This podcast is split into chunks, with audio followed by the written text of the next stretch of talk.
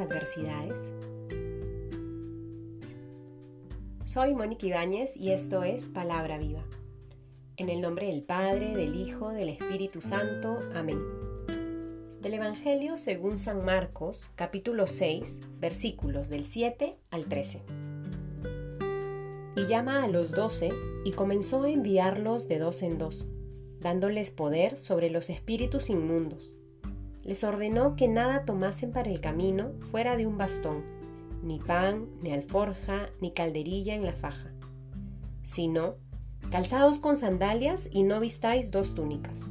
Y les dijo, cuando entréis en una casa, quedaos en ella hasta marchar de allí.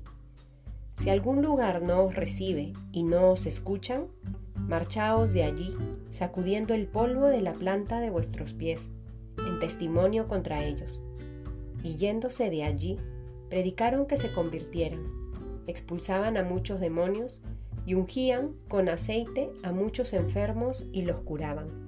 Palabra del Señor.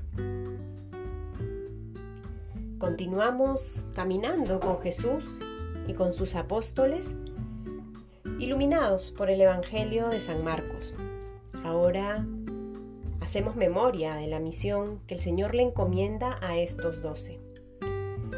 Y personalmente me ha llamado la atención cuando rezaba este texto, por un lado, recordar las indicaciones que Jesús les da a sus apóstoles, a su comunidad apostólica, pero también el contexto en el que los envía a predicar el Evangelio recorriendo los pueblos.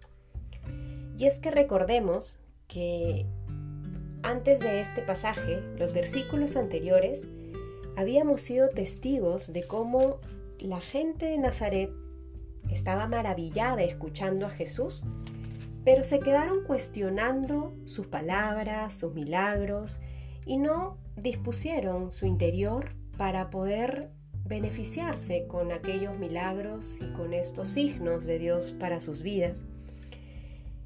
Y el Señor frente a esta situación les dice lo que les tiene que decir. Ayer rezábamos sobre las palabras que Jesús les responde, donde les recuerda que un profeta solo en su patria y entre sus parientes em, y en su casa carece de prestigio. Y se va y recorre pueblos del contorno. Se va de Nazaret porque no fue bien recibido y se pone en camino. Y es en este contexto que envía a los doce apóstoles. Esta actitud de Jesús creo que nos puede decir mucho para nuestra vida. Y es que Él se va de Nazaret porque no puede hacer mucho ahí. Las personas no se lo han permitido. Se va cuestionado, se va maravillado de su falta de fe. Pero se pone en camino. Recorre otros pueblos aledaños. No se queda lamentándose de su suerte y probablemente sintió tristeza al ver el rechazo de las personas pensó al respecto en otras soluciones. Pero se pone en camino y creo que esto es importante, porque sigue en pie, busca soluciones y opta por esas soluciones. No se restringe en el camino por esta situación difícil, sino que sigue su misión, ¿Cuántas veces nos quedamos nosotros dando vueltas a nuestros problemas? ¿Cuántas veces nos enfrascamos en las adversidades y dificultades que la vida nos presenta? ¿Cuánto peso y espacio le damos a estos malos momentos?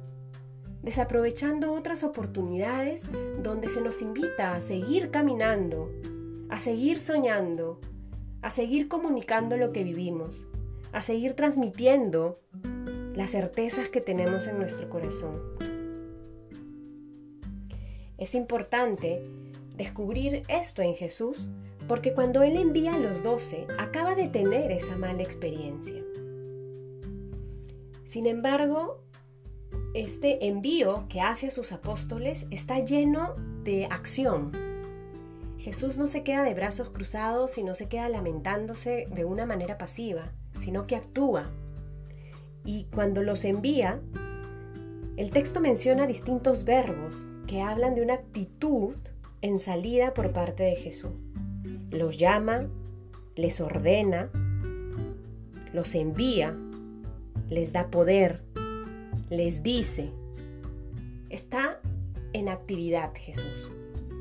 Creo que el día de hoy podemos aprender de Él para que ante las situaciones adversas no nos quedemos enfrascados en esas situaciones, sino cooperemos con la gracia que el Señor una y otra vez nos regala para estar siempre en camino, para dar paso siempre hacia adelante, para avanzar una y otra vez, buscando concretar esos anhelos que hay en nuestro corazón, incluso cuando las situaciones son difíciles, cuando los tiempos son oscuros. Que el Señor nos conceda esa gracia en este día y que cada vez podamos asemejarnos más a Él, que seamos otros Cristos en este mundo. En el nombre del Padre, del Hijo, del Espíritu Santo. Amén.